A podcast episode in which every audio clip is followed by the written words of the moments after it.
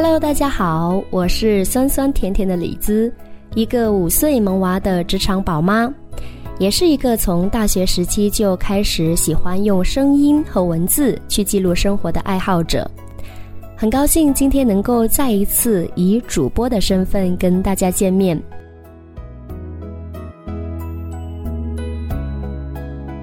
从儿子出生起，我就跟自己说，每一年我都要在他生日的时候给他写一封信，说一说过去这一年我们的成长。我希望等他十八岁成人礼的时候，这十八封记录着我们成长的书信，可以成为一份最特别的礼物送给他。这五年来，我也一直在努力的践行着。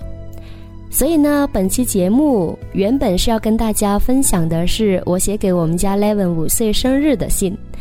现在他的生日已过半，而我自己的生日呢即将要来临，所以就结合了小精灵给的建议，改变了主题，变成写给我自己的一封信。我想这真的是一个不错的主意，于是就有了今天的这期节目。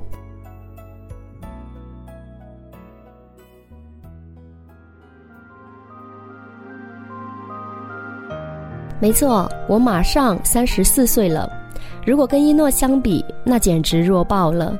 没有开挂的人生，在职场上虽然不是小白，但顶多就是一枚熟练工，也从来不敢奢望当领导。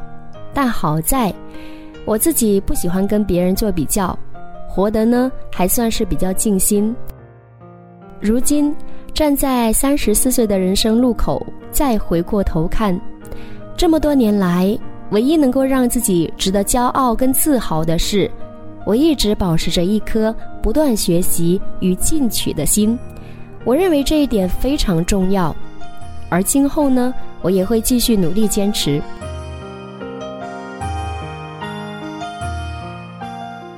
倘若按照学习类型来看呢，我觉得我的前二十四年学习内容就是围绕高考和就业。在二十八岁当妈妈那一年呢，这五年来我所看的书、听的课，全部都是育儿养娃。直到今天，突然间人生就把我带到了向内看、探究自己的路口。虽然说是突然，但是我自己知道，这三十四年来，我一直不断的保持努力学习，不断的前进。如果没有这样的一种终身学习的思维与习惯的话，我大概也不可能会遇到一诺，也不可能来到诺言，也不会有今天我们的相遇。所以，人生让我感觉到很奇妙的地方也是在这里。我记得以前读书的时候看到过一句话，印象特别深刻。他说的是：“只要你知道自己想去的地方，全世界都会为你让路。”现在呢，对这一句话体会更深。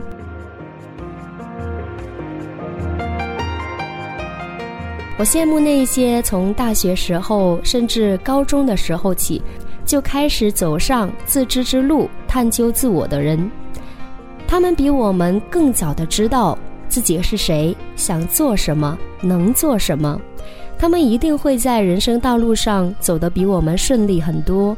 他们的人生一定会活得更有质量。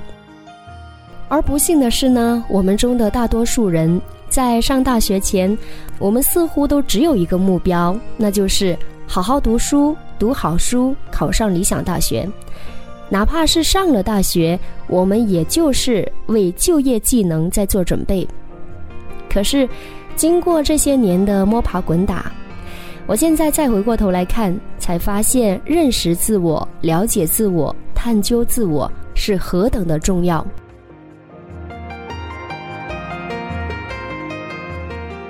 向内看、探寻自我，谈何容易？虽然迟到了，但晚到好过不到。所以，面对即将步入三十四岁的自己，我很感恩地说：“三十四岁的我，最好的生日礼物就是成为诺言的会友，可以跟一诺以及诺友们一起向内看、探究自己、了解自己。”所以我对自己这一年以及往后的日子都充满了期待。我期待未来真的能够遇见更好的自己。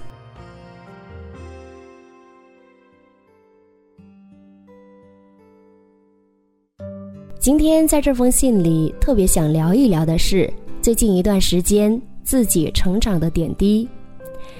首先我特别想聊一聊的是诺言一点零的一个作业。谈谈你人生的巅峰时刻。很有意思的是，我回顾了一下，我发现我的人生巅峰时刻都是跟声音有关、跟节目有关、跟梦想有关。其实，就像一诺说的。人生巅峰时刻就是跟我们自己的人生价值有关，我们实现了自我价值，所以我们会感到快乐与满足。事实就是如此。现在回忆起我的巅峰时刻，应该有两个，一个是二十多岁的时候，我读大学，然后通过自己的努力加入了猫扑网络电台，成为了一名小小的主播。我至今都会记得我第一次直播时候的紧张时刻，节目主题提前一个星期就准备好了，然后节目稿也写好了，反反复复都会背了。提前在猫扑社区上发的主题帖也每天会刷好几遍，甚至提前把每一条评论我该讲什么话都写好了。可是我还是会忍不住紧张和焦虑。而我记忆犹新的是，那天晚上的直播是深夜的十一点，我那天晚上七点半左右就到了学院的玻璃房去做准备，而没有想到的是，直播的时候还是状况百出，比如说播着播着的时候突然间断网了，然后声音就听不到了等等。但是好在，除了我以外，还有丰富经验的导播雨季宝宝的帮忙，以及是我的闺蜜。梅子一直在网络一端给我加油打气。当然，最令我感动的是来自猫步网络电台的耳朵们。我第一次直播，普通话也没有说的那么好，节目的节奏也没把握好，但是大家还是给了新人很多的支持与包容。最后，在各方努力下，还算是比较顺利的完成了人生第一次直播。我仍记得十二点直播结束后，我整个人是异常兴奋，这是真正意义上的第一次实现了人生梦想。当我背起电脑，一个人从学院出来，在昏黄的路灯下走向宿舍的时候，我就感觉我的脚下有方向，有力量，我特别的幸福。我感觉自己背的不是电脑，而是沉甸甸的梦想。我。此时此刻正在实现自己的梦想。回到宿舍以后，一直都兴奋到睡不着，然后又把那天晚上的节目前前后后听了好几遍。虽然有很多的不足，但更多的是满足。而出乎意外的是，那天晚上呢，兴奋到整个人都失眠了。这就是我第一次近距离的接触梦想。我想，这大概就是我人生的第一个巅峰时刻，我称它为第一次触梦的巅峰时刻。而之后做电台节目这条路，我前前后后坚持走了六年。理想有多丰满，现实就有多骨感。毕业那一年，历经艰难，终于是如愿到深圳一家电台进行毕业实习。而当时的我就天真的以为，只要自己足够努力，工作足够认真，就可以实现从一个实习生到主播的华丽转变。但很快我就发现梦醒了。有一天，节目总监找我谈话，然后很不客气地说：“以你现在普通话的水平，想留下来工作是不可能的，别在这里浪费时间了。”这真的有一点晴天霹雳。我当然知道自己有很多的不足，但是被拒绝了还是很难受。我也知道，从我自己下定决心要走这条路开始，这就不是一条好走的路。但是没有办法，因为心中真的很喜欢。而好在呢，无论怎么样被鞭打，我自己从来都没有放弃过。我曾对自己说。梦想养活不了我，我就先养活我自己。所以毕业的五年里，我一边工作，一边在坚持梦想。那个时候除了上班，其他全部时间都用在追梦上。我开始听大量的节目，像中央台的、广东省各个电台的，还包括一些网络上的节目。也就是那段时间，我知道了很多著名电台节目主持人以及是他们的故事。比如，我很喜欢北京交通广播电台的春晓和他主持的《蓝调北京》。春晓的声音特别有辨识度，有感染力，就像电台版的周迅。还有著名的记者柴静，在去央视以前，他也是从湖南人民广播电台走出来的。当时他做电台的样子还历历在目。还有清明网络电台的主持万茜，万茜的声音很干净清澈，讲话也很有内涵。而特别亲切的是，因为我们都一样，电台对于我们而言是个梦想。现实当中，我们还有自己的工作。对我影响比较大的是深圳 U Radio 主持音乐节目的 Eleven，我没有见过他，网上他的资料也不多，但是我就是有一种感觉，他是某个唱片公司的企划吧？为什么他对歌手的故事以及作品那么了解，以至于我自己中毒太深？后来我从猫扑到萤火虫，自己也主持了一档音乐节目，叫《独家记忆》。每一期介绍一个歌手的故事，以及是分享他们的音乐作品。当然，要做好这档节目并不容易，查阅的资料非常多，而且都没有一手的资料，所以一个小时的节目要花一两个星期来准备。I am the 我很感恩那一段时间，在我奋力追梦的时候，我从来都不是一个人。有很多素未谋面的耳朵，纯粹的只是喜欢你的声音，喜欢你的节目，欣赏你逐梦的态度，所以他们就愿意牺牲自己的时间来帮助你一起完成这件事。比如，我记得在猫网络电台刚开始的时候，我很快就有了自己的节目团队，有人帮忙做策划，有人写文案，有人做设计，有人做导播。还有人负责你的 QQ 群管理，帮你打造自己的个人 IP 等等。那个时候，我们经常会在线上一起开会，然后一起讨论节目选题，真的是热火朝天。虽然后来猫扑解散了，我也离开了猫扑，我们也很少联系，但是这群人、这些事会一直在心里，他们已经成为我追梦的路上最珍贵的回忆。以及是最特别的存在。即使后来来到了萤火虫，我的海报设计也一直跟着我，帮我做了很多很好看的海报设计，而且都是无偿的。我无偿做节目，他就无偿帮我做海报。我们都在公益的做着这件事，仅仅是因为喜欢。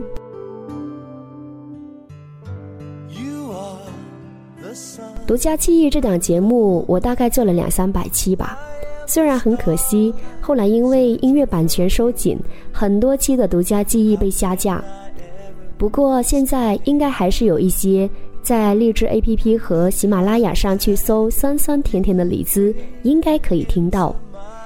而通过这档节目，其实可以发现我自己在慢慢的成长，由稚嫩走向成熟。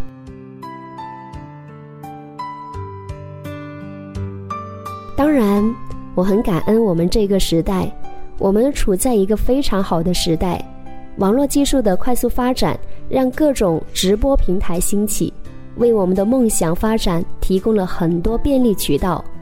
比如，很多喜欢唱歌的人不一定要签约唱片公司，一样可以成为网红，有粉丝、有流量、有收入。而我们也不用再去传统电台，一样可以在网络上实现自己的主播梦，而且还更好。你只需要纯粹的做你自己喜欢的节目，不用受各种广告资源的影响。所以，刚毕业那五年真的是我追梦最勤快的五年。我不是在准备节目、写节目稿、收集节目素材，就是在做节目、在直播，没有收入，但是乐此不疲。因为真的很有成就感，是真的感觉到快乐和喜欢。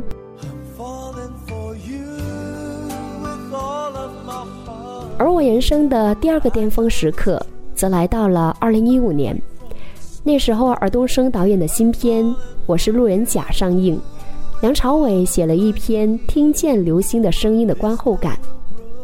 而我一看到这篇文章就特别喜欢，然后真的是一气呵成的把这篇影评录成了节目，并且剪辑好。而一直到现在，我依旧非常喜欢这期节目，包括自己的普通话、各种轻重音、断句等等，一切都是那么的自然。所以我把它定义为这是我录制节目的巅峰时刻。当然，我知道如果没有前面这五年每一天的坚持和努力。没有量变是不可能换来质变的。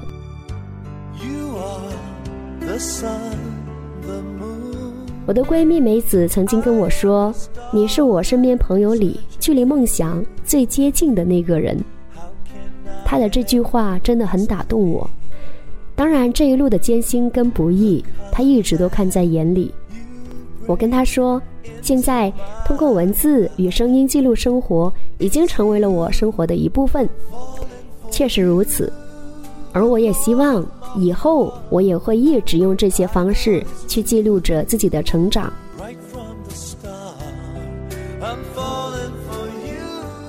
有时候想想，如果我一直这么坚持着，从二零一零年开始到现在，经过十二年不间断的坚持与努力。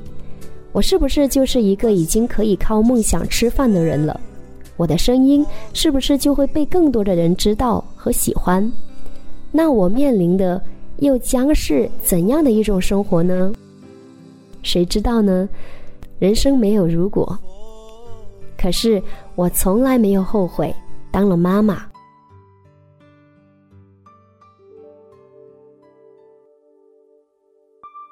人的精力是有限的。自从二零一六年底当妈妈以后，很多事情都不自觉的往边靠，包括我最爱的节目。所以这五年来，我放下了自己曾经是一个主播，我从一个新手妈妈开始，我的人生又开始了新的篇章。我又变成了一个小白，不断的学习科学养育带娃，一路痛并快乐着，但从来不后悔，因为孩子的到来。把我带到了一个新的路口，他一直牵引着我，不断向前，不断成长。而经过这五年多的学习与实践，我当然不是一个百分百的妈妈，但是我自认为在理解与尊重孩子上，我做到应该有七八十分。也因为当了妈妈，我变得更有耐心，我开始关注自己的情绪管理，我开始想了解儿童的发展。而我现在也开始更想了解我自己，想做一个更好的自己，所以不知不觉我就走到了这里。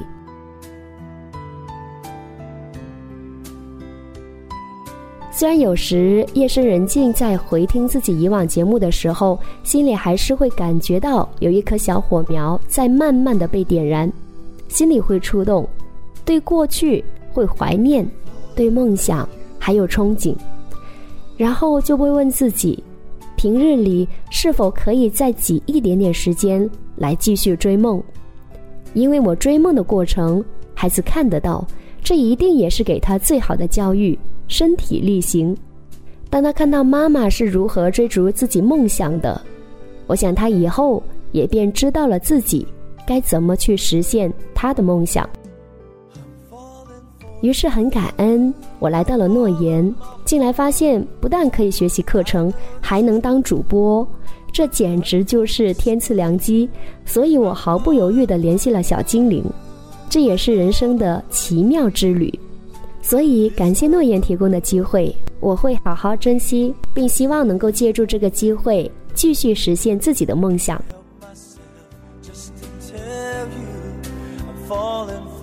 人生没有如果。而回到当下，我发现自己喜欢现在的我。现在的我有稳定的工作，跟孩子相处愉快，亲密关系也可以。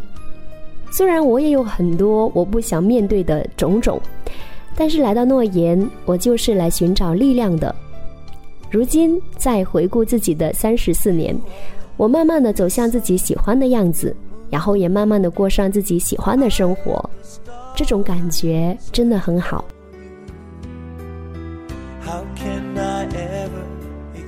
三十四岁啦，突然间很想跟自己说：谢谢你一直这么努力，也谢谢你从不言弃。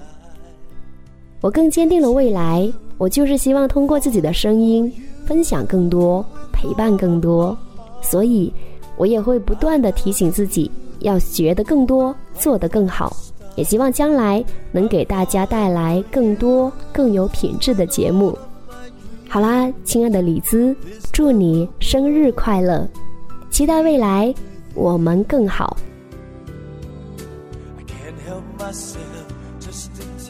对了，前阵子呢是母亲节，我度过了人生当中的第六个母亲节。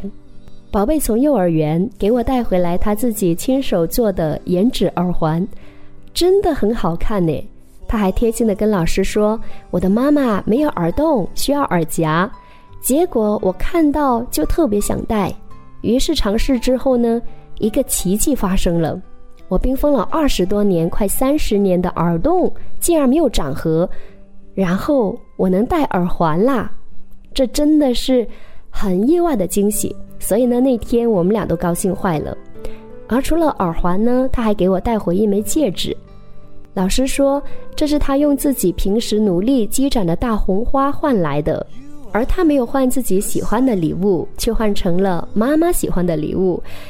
哎呀，把我感动坏了！在母亲节的前一天晚上，我们俩都特别兴奋，所以呢入睡得比较晚。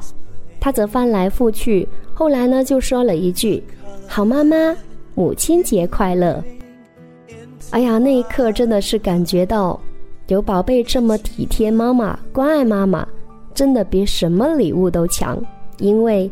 你就是妈妈最好的礼物。在这里呢，再一次祝所有的母亲节日快乐。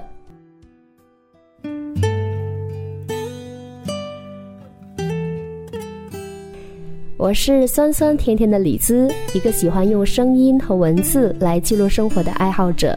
今天我的分享就到这里。希望你会喜欢。听完节目之后，如果你有任何感想，想跟我互动，都欢迎在节目下来评论留言。我们下期再见喽，拜拜。某年某月的某一天，就像一张破碎的脸，难以开口道再见，就让。一切走远，这不是件容易的事，我们却都没有哭泣，让它淡淡的来，让它好好的去，到如今复一年。我不能停止怀念，怀念你，怀念从前。但愿那海风再起，只为那浪花的手，恰似你的吻。就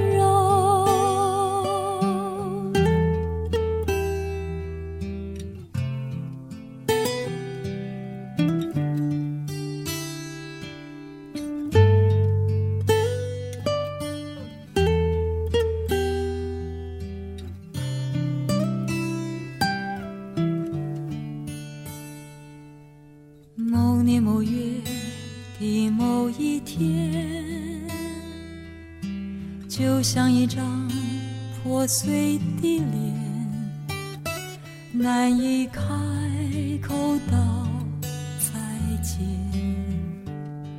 就让一切走远。这不是件容易的事，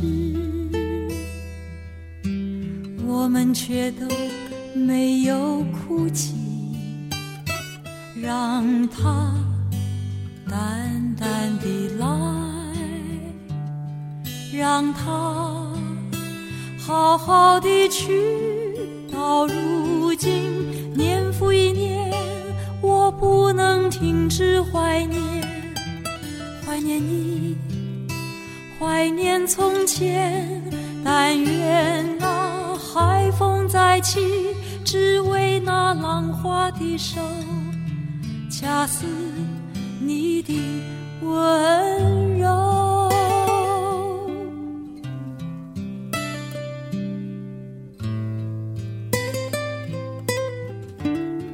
到如今年复一年，我不能停止怀念，怀念你。怀念从前，但愿海风再起，只为那浪花的手，恰似你的吻。